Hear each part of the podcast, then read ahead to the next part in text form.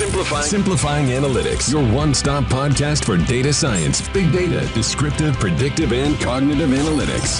Welcome.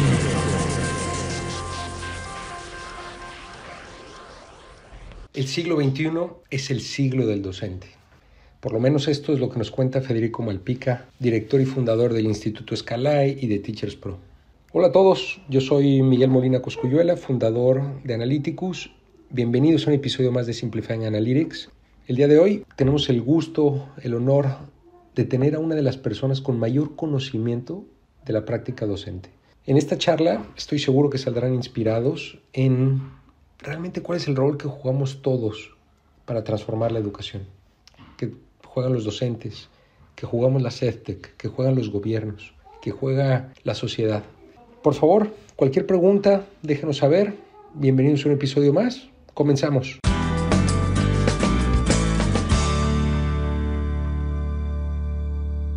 El día de hoy estamos con Federico Malpica, un amigo ya desde hace algunos años. Creo que nos conocimos hace unos tres años, ¿verdad, Fede? Así es, así es. Así es. Hace unos tres años. Y bueno, antes de que entremos en materia, eh, Federico, eh, ¿nos podrías compartir un poquito más de, de tu trayectoria, cómo entraste a este espacio de educación y en particular a este espacio EdTech con este foco en la enseñanza. Claro, claro, Miguel. Primero nada, muchas gracias por, por la oportunidad. Y, y, sí, mira, para mí la verdad es que la tecnología, ¿no? Siempre ha sido pues una herramienta, un medio, ¿no? Para lograr objetivos educativos de una forma más clara. Y para mí siempre ha sido como ese exoesqueleto, ¿no? Ese que sale en las películas, ¿no? Que se pone un personaje y que es capaz de hacer lo que antes no podía, llegar a donde antes no podía. Para mí eso es básicamente la mejor representación de lo que debería ser la tecnología en educación. Así que por allá del 2007, después de unos años de estar investigando sobre un marco de análisis de lo que llamamos la práctica educativa efectiva y de un tipo de diagnóstico que, eh, bueno, que permitía obtener datos muy claros ¿eh? sobre la situación en las aulas, en un momento digamos, con el equipo nos dimos cuenta que teníamos algo que realmente era valioso, pero que la única manera de extenderlo pues era por medios digitales. Así que nos eh, habíamos conseguido ¿no? desarrollar un marco de 16 ámbitos, de 120 ítems para analizar el aula, de más de 700 indicadores, pero había que adaptarlo a diferentes niveles o etapas educativas, adaptarlo a diferentes idiomas, a diferentes contextos.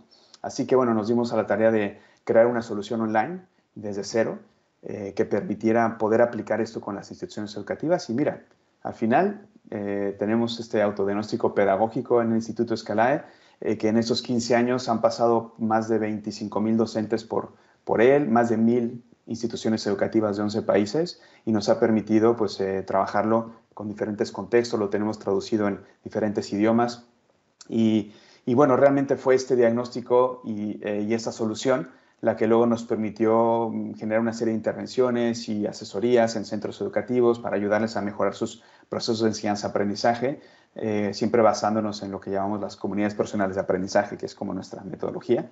Y, bueno, pues en estos 10 años ya del Instituto Escalay, que nació en el 2012 ya como, como instituto, pues hemos, ah, digamos, incursionado eh, utilizando, digamos, todo, toda esta solución y estas asesorías.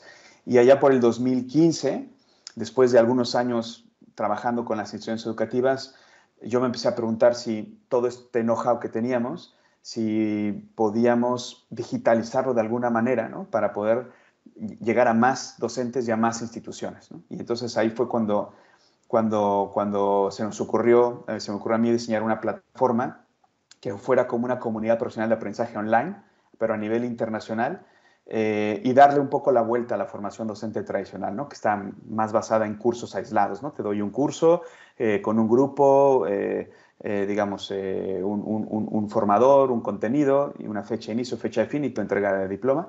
Y para generar un enfoque como más de lifelong learning, como más de, digamos, de, de, formación continua. ¿no? Y, y, bueno, pues este este, este marco que teníamos de 16 ámbitos de la práctica educativa, lo transformamos en 16 competencias críticas para la docencia efectiva.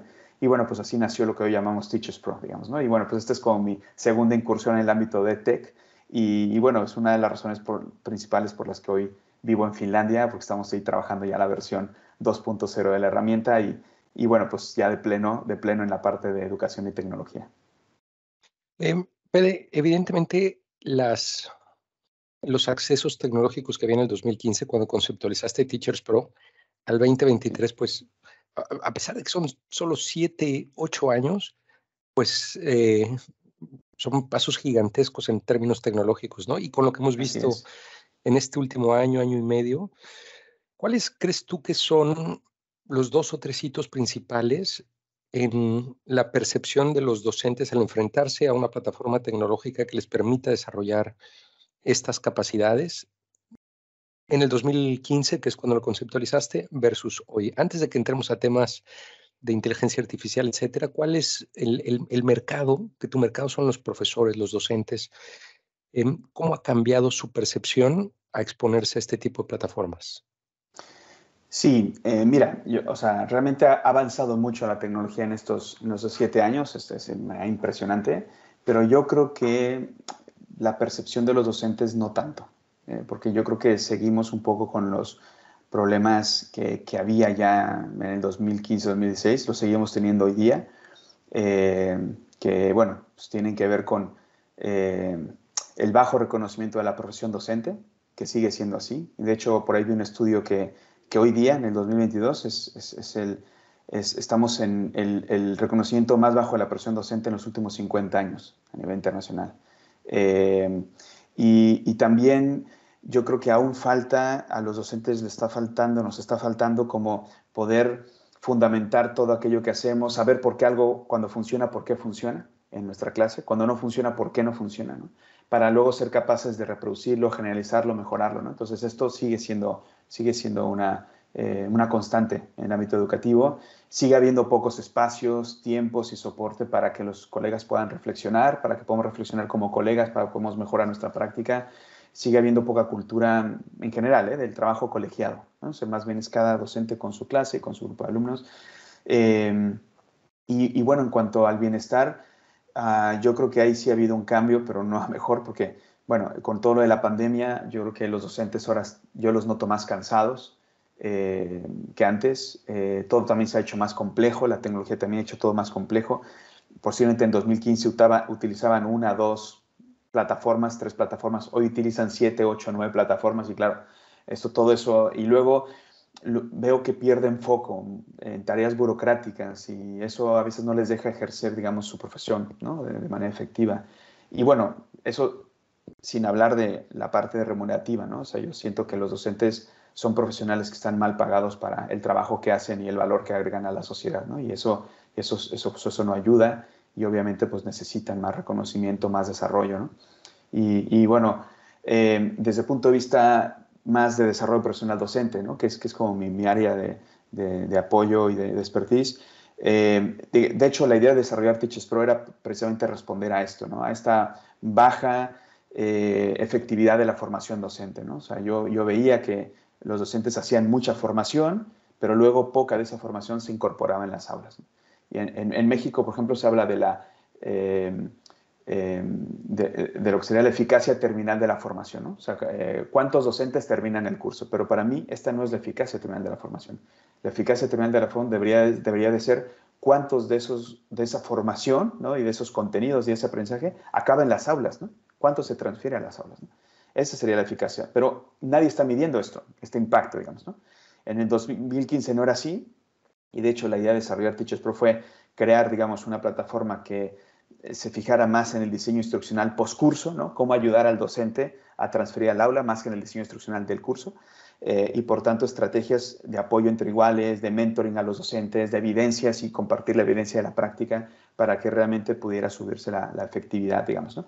Eh, ah, pero bueno, nos decían en el 2015-2016, oye, es que están llegando muy pronto al mercado, este, las escuelas veían eso con mucha reticencia, los docentes también, pero yo creo que eso sí, esa percepción sí que ha ido cambiando y yo creo que hoy día todo esto que te digo, los docentes cada vez son más conscientes, las instituciones cada vez son más conscientes. Y yo creo que lo que ha pasado es que estos años, con todo lo de la pandemia, también lo hemos vivido.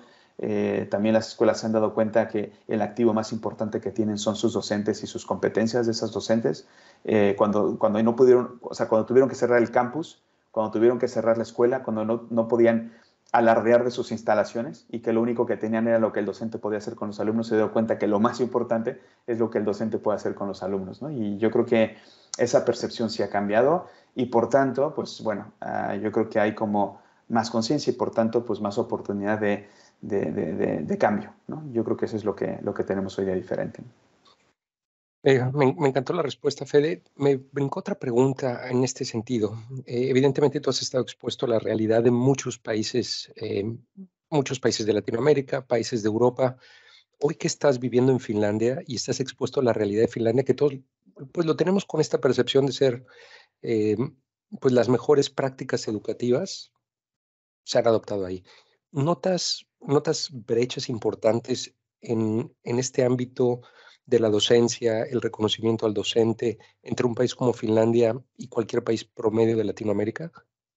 Y si sí, ¿cuáles serían?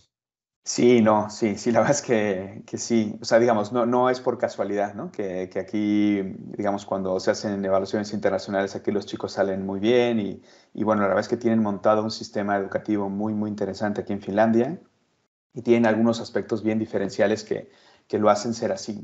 Eh, yo creo que precisamente uno de ellos tiene que ver con, con esto que decíamos del reconocimiento docente, ¿no? O sea, aquí en Finlandia eh, es un honor ser docente y obviamente no todo el mundo puede estudiar para ser docente. O sea, aquí el gran, o sea, una de las claves de este sistema educativo es que la gran criba no la hacen cuando ya tienen a los egresados yendo hacia las escuelas. Aquí la gran criba la hacen a quien dejan estudiar para ser docente.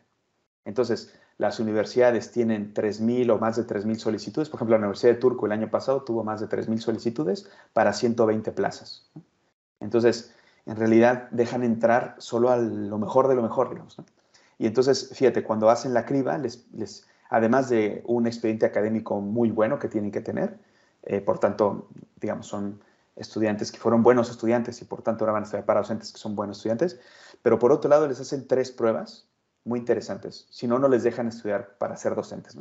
Eh, les miden, les miden las capacidades empáticas, o sea, si no eres empático no puedes ser docente, les miden las habilidades comunicativas. Si no sabes comunicar ya de, de, por sí, no puedes ser docente, dedícate a otra cosa. Y les miden la vocación de servicio. O sea, si tú no tienes ya una vocación de servicio, no puedes ser docente, dedícate a otra cosa. Entonces, solo dejan entrar aquellos que además de ser buenos estudiantes y tener buen expediente académico, tienen empatía natural, habilidades comunicativas naturales y vocación de servicio natural. Entonces, claro, con esa materia prima, trabaja en cinco años, porque para ser docente aquí en Finlandia necesitas tener máster, o sea, tienes que hacer una carrera de cinco años, donde hay eh, cientos de horas de práctica desde el primer año, tienes horas de, un montón de horas de práctica todos los cinco años. Por tanto, cuando salen al campo de trabajo tienen excelentes profesionales. Entonces, eso lleva al, al, al a la segunda característica de este sistema, y es que es un sistema donde la calidad está basada en la confianza, no en el control en Latinoamérica nosotros basamos la confianza en el, digo, la calidad en el control, no en la confianza. Es decir, tenemos sistemas de calidad, tenemos que controlan y por tanto certificaciones, eh, tenemos eh, procedimientos de control de calidad, etc. Aquí en Finlandia eso de las certificaciones no existe, nadie tiene certificaciones de nada. Eh, de hecho, las únicas certificaciones que tienen son las universidades y son siempre de fuera, porque aquí no hay eso. Es más, ni siquiera tienen un cuerpo de inspectores, de supervisores, no existe eso en Finlandia. no hay evaluación docente, se autoevalúan los docentes. Entonces, todo el sistema de calidad se basa en la confianza. Es decir, el sistema confía en sus escuelas.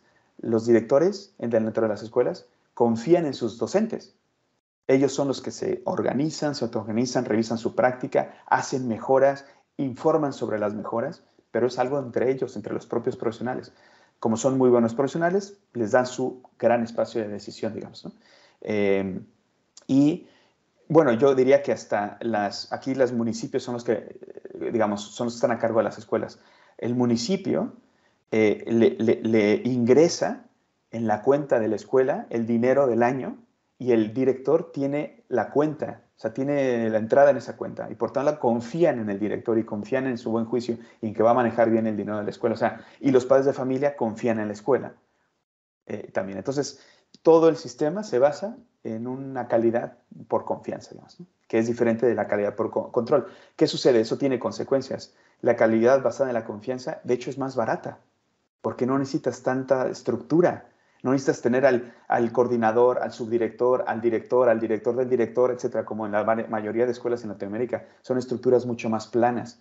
Eh, y tampoco tienes que tener un cuerpo de inspectores, de supervisores, de técnico, etcétera. O sea, todo más, más ligero.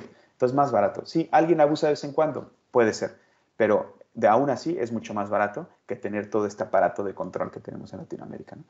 Eh, yo creo que eso sí que es, una, es, una, es una gran ventaja, sí.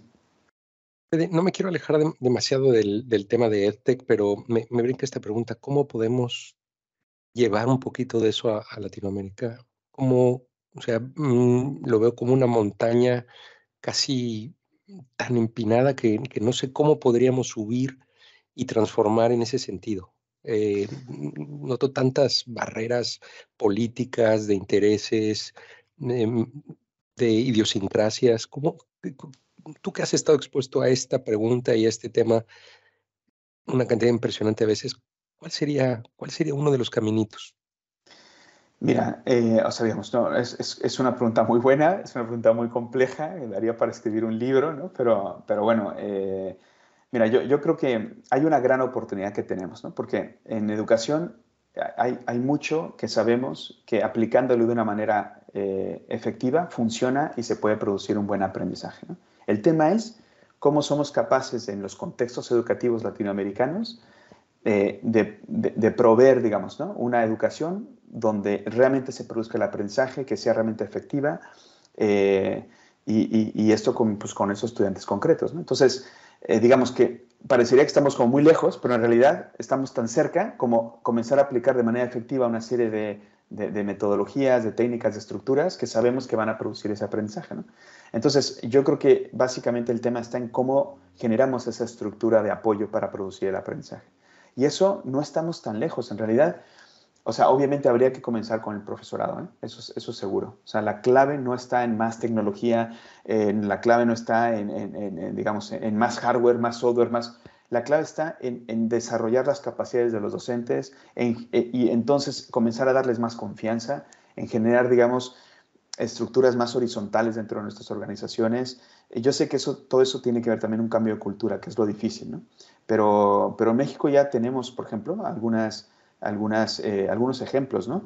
Eh, eh, una vez al mes, eso sí que no lo he visto en ningún, otro país, una vez al mes los, los, padres y madres de familia se hacen cargo de sus hijos y las escuelas cierran para tener un día en el que se supone que trabajan, reflexionan, mejoran eh, que es el, en principio es el último viernes de cada mes, ¿no? lo que llamamos en México los consejos escolares, ¿no? o los consejos técnicos escolares. Eso es un lujo, eso no lo tiene casi ningún país y eso ya son como ideas de, de esto. ¿no? Claro, el tema es qué se hace en ese viernes, ¿no? Si, ¿Para qué lo utilizan? ¿no? Porque si se hace para cosas burocráticas, al final no sirve nada, pero, pero ya al menos ya comienza a ver esas estructuras o esos, esos, esos apoyos, ¿no? Entonces, yo creo que esa es una parte muy importante, o sea, cómo vamos a dar tiempos, espacio y soporte a los docentes para que puedan tejer, digamos, esa comunidad, desarrollar esa práctica común, ayudarse unos con otros, yo creo que ahí sería, y eso también generaría mayor competencia, como están trabajando en conjunto, pues también más confianza a lo que están desarrollando, bueno, yo creo que por ahí. Y luego, por otro lado, la parte de educación pública, ¿no? Yo creo que eso, eso eh, en Latinoamérica eh, es un grave problema. Eh, y esa es la otra parte que aquí en Finlandia es diferente. O sea, aquí en Finlandia, como sabes, prácticamente no hay educación privada, o sea, prácticamente toda es pública. Y, el, y, los finlandeses siempre piensan que la mejor escuela es la que está más cerca de casa, digamos, ¿no? porque como todas son más o menos iguales y son buenas, pues la que está más cerca de casa es la mejor. ¿no? y entonces, y yo creo que ese es un buen indicador. O ¿cómo medimos el indicador de la salud de un sistema educativo? Pues muy fácil. O sea, reúnes a las autoridades de un país en, un, en, una, en una, habitación o en un, en, un, en un lugar y les haces una sola pregunta. Levanten la mano, todos los que están aquí, levanten la mano los de ustedes que tienen a sus hijos o han tenido a sus hijos en la escuela pública. Ya está. Con eso sabes. Depende cuántos te levanten la mano, ese es el grado de salud de un sistema educativo público. ¿Por qué? En Finlandia tú haces esa pregunta y te levanta la mano el 99% o prácticamente el 100% de personas que están ahí. En Latinoamérica tú haces esa pregunta y yo no creo que llegaría ni al 20%. O sea, la mayoría de autoridades eh, eh, eh, en, México tienen a sus hijos en la escuela privada. Entonces, en realidad, no les interesa la escuela pública, porque nadie tiene a sus hijos en la escuela pública. Entonces, o sea, yo creo que ahí, ahí habría otra parte, es que es, o sea, si tú eres un servidor público en Latinoamérica, tú tienes que tener a tus hijos en la escuela pública, porque es la única manera que luego tengas ganas de que cambie y mejore la escuela pública. O sea, tenemos que poner el foco allá, digamos. Y para mí eso sería como muy, muy importante ahora. ¿no? Tantísimas cosas por hacer, pero, pero bueno, eh, me encanta esa, eh, esa analogía de imaginar a, todo, a, todos los, a todas las autoridades educativas levantando la mano y, o no levantando la mano y dándose cuenta de, de dónde está el, el, área de oportunidad. Así es. Fede, cambiando un, poco el, en, en, esta, en este sentido la, la entrevista, em, tú y yo lo hemos platicado mucho. Estamos llegando a un momento en donde la tecnología podría realmente jugar un rol importante en esas burocracias que dices que tiene que vivir hoy, el profesor. Em, se ve la luz al final del túnel en donde la inteligencia artificial pues, podrá ayudar a muchas tareas clericales que hoy el profesor eh, tiene que invertir tiempo y no se lo puede invertir a lo que es sustancialmente importante. Em, ¿Cuál es tu perspectiva de este, este momento que estamos viviendo? Y si sacaras tu bolita de cristal, ¿cómo verías el futuro de la docencia en los próximos dos, cinco años? Eh, bueno, yo creo que, digamos, para mí hay una parte muy importante. Eh, sí me gustaría llegar a la parte, digamos, de, o sea, la tecnología sí va a jugar un rol, yo creo que un rol imprescindible eh, a, corto plazo, ¿eh? porque, digamos, recordemos que en educación los cambios tardan mucho, ¿no? Pero, pero, digamos, cuando tú me hablas de un espacio de tiempo de aquí al 2030, digamos, ¿no? En educación esto es corto, corto plazo, ¿eh? pero bueno, dicho esto, yo sí tengo muchas esperanzas en la inteligencia artificial y en todo lo que la inteligencia artificial puede hacer por la profesión docente, ¿no? yo creo que rápidamente, y eso ya lo estamos viendo, puede ayudar a los docentes con, yo creo que dos aspectos clave. O sea, por un lado, como bien dices, ayudarle con esas tareas más administrativas y burocráticas, ¿no? tareas repetitivas, tareas que tienen realmente poco valor profesional, ¿no? pero que hoy día pues, son verdaderos ladrones de tiempo de los docentes. Y por eso luego que tienen poco tiempo para otras cosas. Yo aún recuerdo un colegio que asesoraba y que estábamos haciendo un cambio importante en su metodología, ¿no? Eh, para proporcionar una, atención como mucho más personalizada al alumnado y todo esto, ¿no? Eh, que es obviamente clave en el desarrollo competencial. Y una tarde de viernes, me acuerdo que salí de una sesión con, con, ellos y al salir al patio me encuentro a varios docentes con una pila de cuadernos que llevaban en los brazos, casi no veía ni por dónde iban, hacia el parque, ¿no?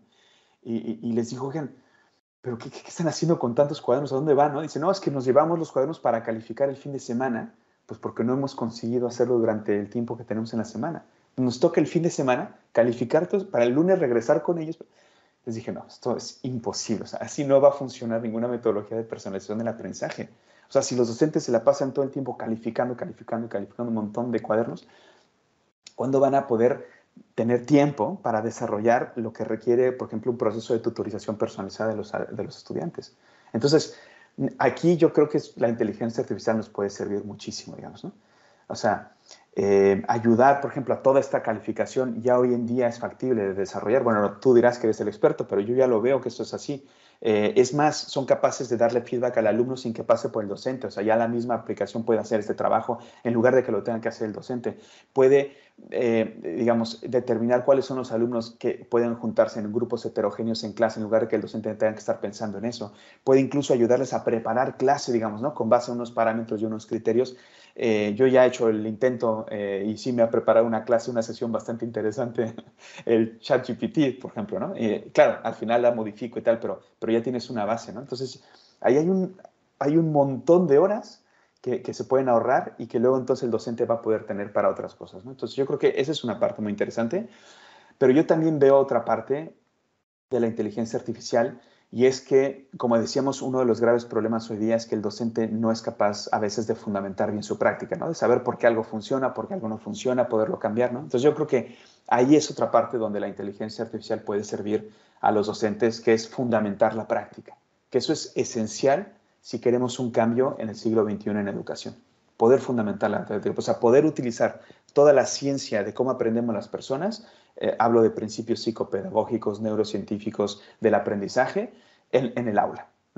Eh, eso ahora no es muy difícil que se dé. De hecho, hay algún estudio que dice que entre que algo se descubre eh, en las ciencias del aprendizaje y se generaliza en las aulas, pasan alrededor de 60 años. Pues imagínate lo que es eso. Entonces, necesitamos acortar eso muchísimo. ¿no? Y entonces, ¿cómo se puede hacer? La inteligencia artificial podría ayudarnos con esto. ¿no?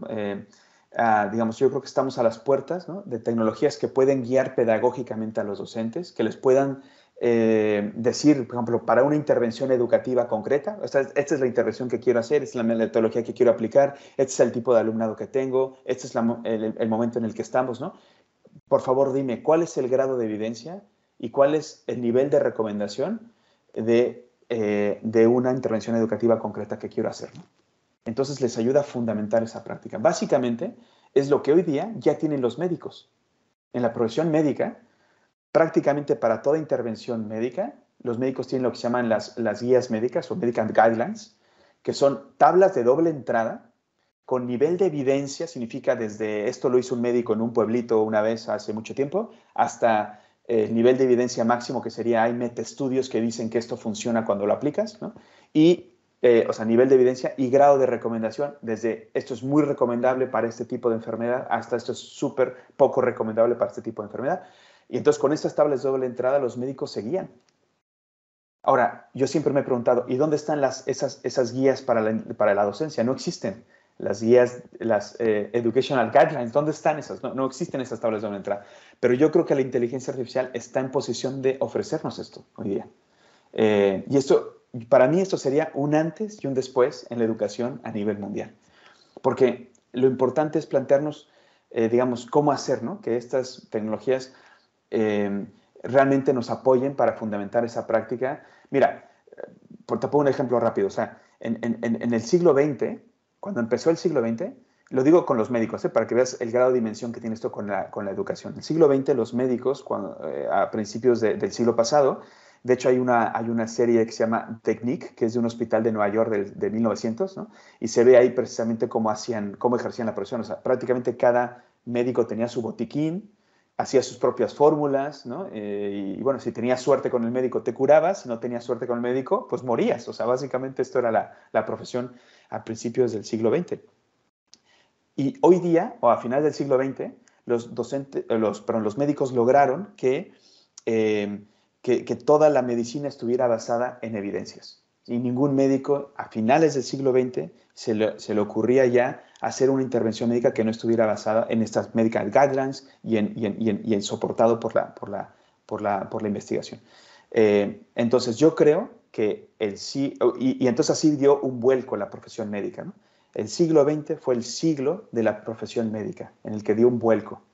Yo creo que el siglo XXI debe de ser el siglo de la profesión docente, en que tenemos que dar un vuelco en la profesión docente. Y eso va a ocurrir eh, precisamente fundamentando la práctica. A principios del siglo XXI, la mayoría de docentes iba cada uno con su botiquín, haciendo sus fórmulas, implementando lo que cada uno creía en el aula, muchos de ellos sin mayor evidencia científica detrás, muchos de ellos basados en cómo les habían dado clase a ellos. ¿vale? Eso es principios del siglo XXI.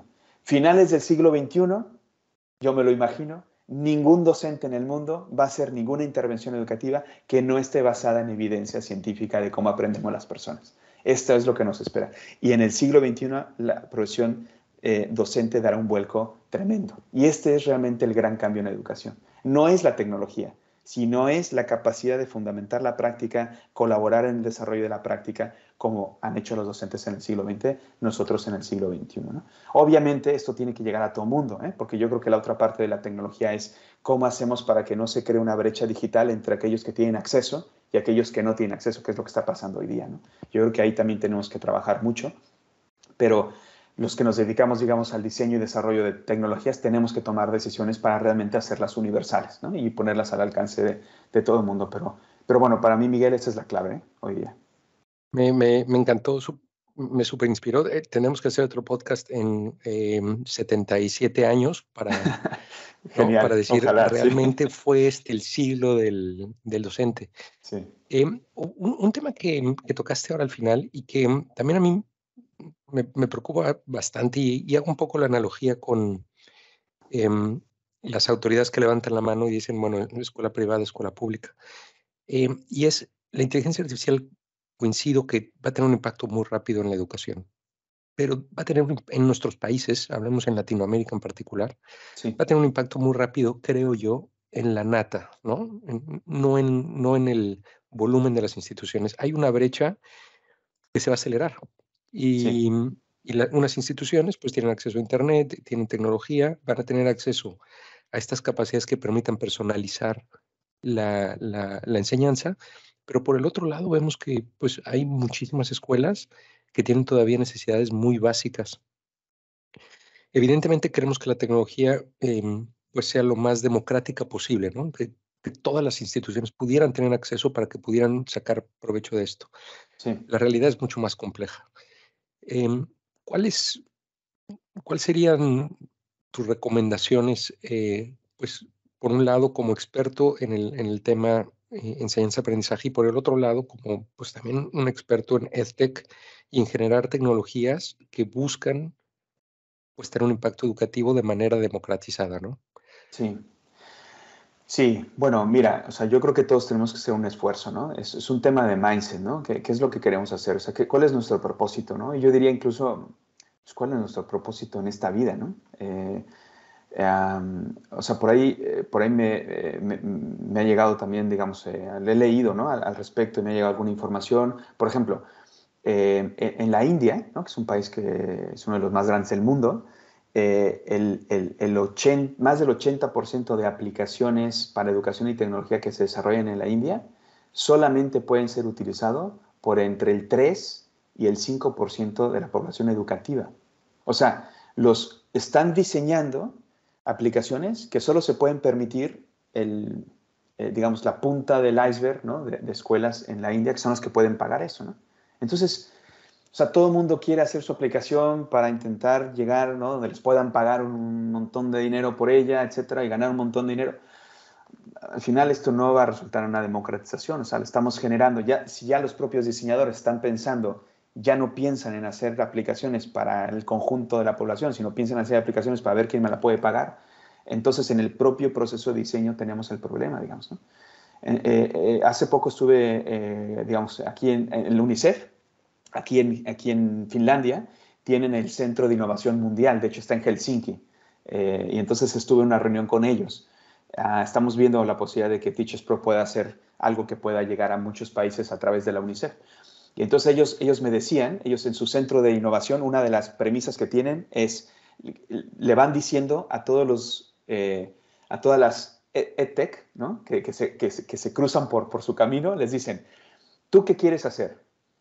O sea, ¿cuál es tu propósito? ¿Ganar 100 millones o llegar a 100 millones de alumnos? ¿Ganar 100 millones o llegar a 100 millones de alumnos? No, es lo mismo, ¿eh? pero cambia mucho. ¿eh?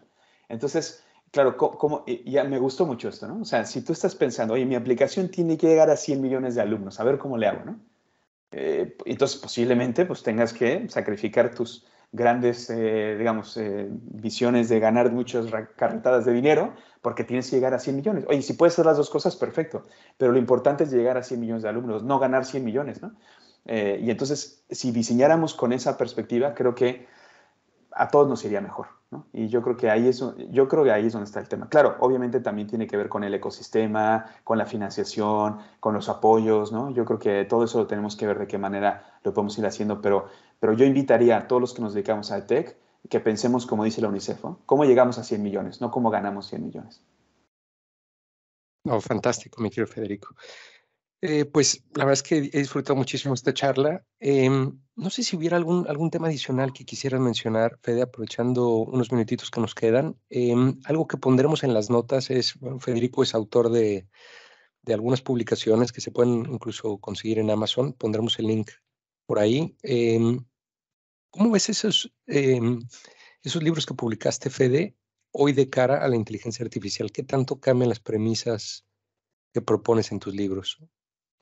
Eh, sí, yo creo que obviamente la inteligencia artificial puede potenciar mucho de lo que yo escribía, sobre todo, bueno, eh, digamos, eh, en estos libros escribí sobre todo sobre cuestiones de cómo desarrollar procesos de calidad y de innovación educativa sostenibles, que se sostengan en las instituciones. Y, por tanto, eh, eso requiere un buen sistema de comunicación interna, requiere una buena fundamentación, como hablábamos ahora, requiere un buen monitoreo y evaluación, digamos, de lo que vamos desarrollando.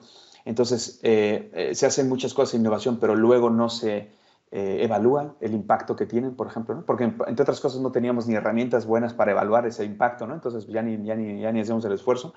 Eh, eh, yo creo que ahí es donde nos puede ayudar mucho la, inteligencia artificial, la analítica de datos, ¿no? Yo creo que tener datos y basar todas nuestras decisiones en datos es muy importante, ¿no? Eh, más que basarnos en corazonadas, basarnos en, digamos, en, cuestiones enlatadas, ¿no? que a veces no funcionan, ¿no? Entonces, yo creo que poder realmente ver la realidad y luego basar nuestras decisiones en la realidad, eso es un principio básico de la calidad, ¿no?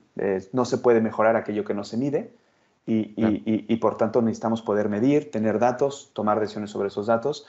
Eh, y yo creo que ahí, digamos, eh, bueno, en los próximos años veremos muchos avances, pero ya están ocurriendo, ¿no? Está, de hecho, ah, bueno, analíticos y todo lo que, lo que, lo que me, explicas tú es, es, genial, lo que, lo que ya están haciendo, ¿no? Ustedes en, en ese campo y en ese desarrollo. Y, bueno, nosotros queremos también, bueno, ya lo hacíamos con el autodiagnóstico pedagógico, ¿no? Que era esto que te expliqué, ¿no? Que era una manera como de tener datos reales de lo que está haciendo en las aulas, pero nuestra idea es seguir ofreciendo más y más datos y analítica de datos de tal manera que se tomen cada vez mejores decisiones, decisiones más fundamentadas eh, en función de la, de la realidad que tenemos. De acuerdo, de acuerdo. Em, para todos los que están, nos están escuchando, en las notas pondremos también el, LinkedIn de Federico por si, por si alguien quiere ponerse en contacto con él. Pondremos la página de Teachers Pro, Instituto Scalae. Y mi querido Fede, ha sido un privilegio. De verdad que me, es súper inspirador el, escuchar la confianza que tienes en, el futuro. Súper, súper inspirador. Muchas gracias, Fede. Muchas gracias a ti y gracias a, digamos, también a, tu audiencia, a Analyticus, ¿no? Por todo el trabajo que hacen. Enhorabuena también. Y, bueno, un gusto estar aquí. Muchas gracias, Fede. A disfrutar el verano en Finlandia porque después llega el invierno. Así es. Venga. Así es, así es. Venga, muchas gracias. Gracias, Fede. Muchas gracias por habernos acompañado una vez más.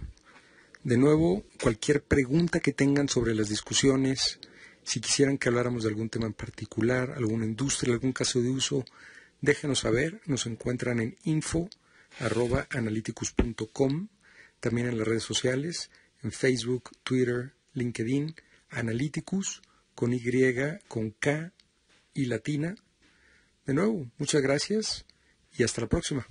Simplifying Analytics, your one-stop podcast for data science, big data, descriptive, predictive, and cognitive analytics.